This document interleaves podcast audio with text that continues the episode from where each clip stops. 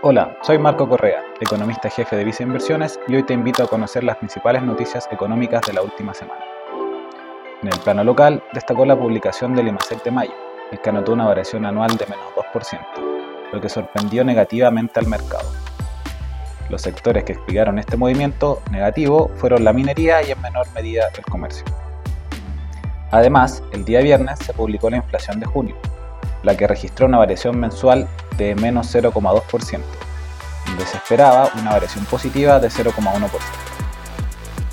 En términos anuales, esto implica una variación de 7,6%, siendo el registro más bajo desde diciembre de 2021. Por el lado de las disminuciones, destacaron las caídas en los precios de la división de vestuario y calzado y transporte. Así, ante menores registros de actividad y precios, el mercado estima que las autoridades del Banco Central de Chile comenzarían su ciclo de recorte de TPM en la reunión de fines de julio.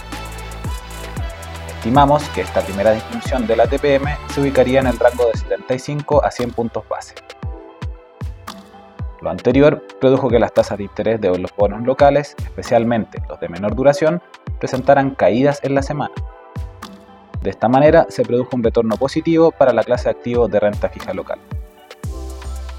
Por otra parte, en el plano internacional, la atención estuvo puesta en la publicación de la minuta de la Reserva Federal de Estados Unidos, donde las autoridades señalaron que continuarían con su proceso de alzas de tasas, luego de la pausa que realizaron en su reunión de junio.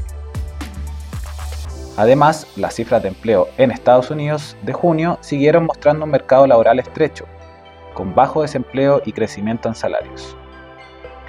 Lo anterior, junto a lo señalado por la Fed, produjo una presión al alza en las tasas de interés internacionales de manera generalizada. Recuerda que puedes mantenerte informado junto a Visa Inversiones.